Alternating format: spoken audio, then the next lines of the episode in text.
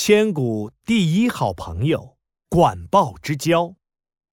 春秋时期，有一对好朋友，一个叫管仲，一个叫鲍叔牙。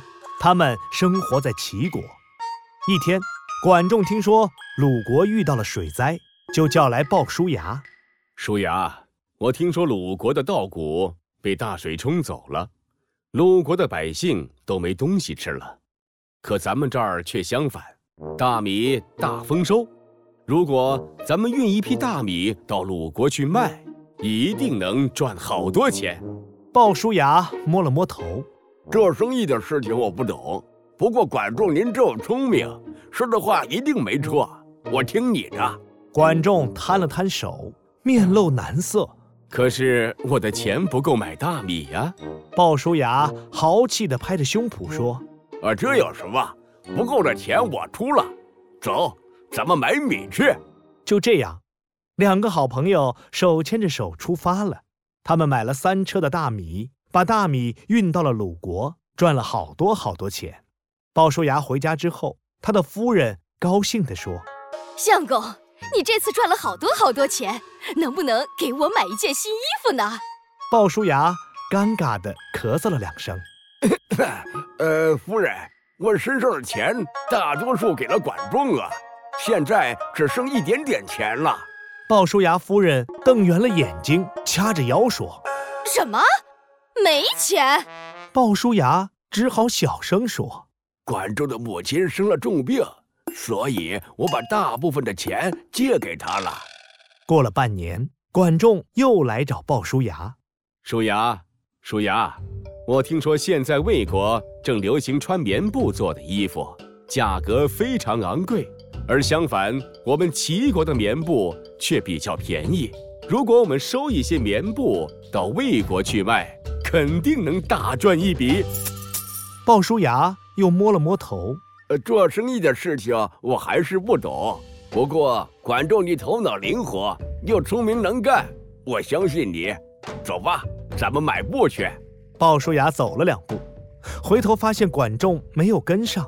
管仲，你怎么不走啊？管仲咳了两声，不好意思地说：“因为我没有钱，钱都拿去给母亲治病了。”鲍叔牙豪气地拍了拍胸脯：“我们是好朋友，你的母亲就是我的母亲。做生意的钱我替你出了，挣了钱咱们平半分。”听到鲍叔牙的话。管仲红了眼眶，叔牙，谢谢你，我好幸运呐，能有你这样的好朋友。于是，两人又牵着手出发了。鲍叔牙用自己的钱买了一车棉布，没想到在运去魏国的路上遇到了强盗，一车布全被抢走了。听到这个消息，鲍叔牙的夫人掐着腰生气地说：“鲍叔牙！”一车棉布能值好多钱呢，说没有就没有了。以后你不许再跟管仲来往，听见了没有？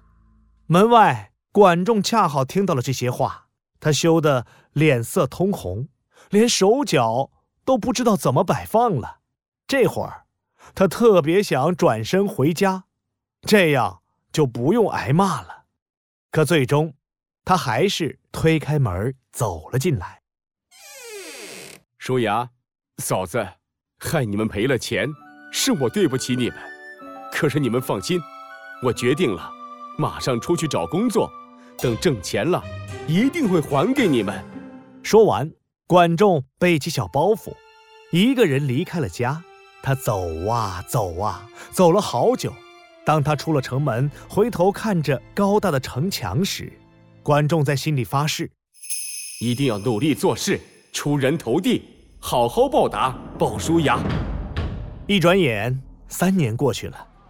齐国首都临淄城门前的大马路上，烟尘滚滚里走出来一个灰扑扑、脏兮兮的人。叮铃叮铃，一辆马车开过，车夫看到管仲，招呼道：“坐车了，坐车喽！便宜不贵，两块钱就能到临淄。小兄弟。”你坐车吗？管仲摸了摸自己的口袋，一块钱可以坐吗？哼，穷鬼，再见！马车一个加速开走了。管仲吃了一嘴的尘土，眼看着马车消失了，管仲没有办法，只好擦了擦汗，继续低头赶路。唉，我在外面三年，也没有取得成就，世事弄人呐。就这样，等管仲再一次来到城门口时，他全身上下都是泥土，连鞋子也被磨破了一只。他一瘸一拐地来到了城门前，城门口等着进城的人排成了长队。咦，这不是管仲吗？怎么混成这个样子，跟个乞丐一样？是啊，我们要离他远一点儿。听说他连朋友都骗呐。听了这些话，管仲低低垂着头，一句话也不说。很快，轮到管仲进城了。看守城门的士兵也不待见他，恶狠狠地说：“进城费要交两块钱。”管仲摸索了下口袋，他口袋里只有一块钱。钱不够就不能进城。在周围人的嘲笑声中，管仲倒退了两步，坐在地上。他握紧拳头，就在这时，一双宽厚的手掌伸了出来。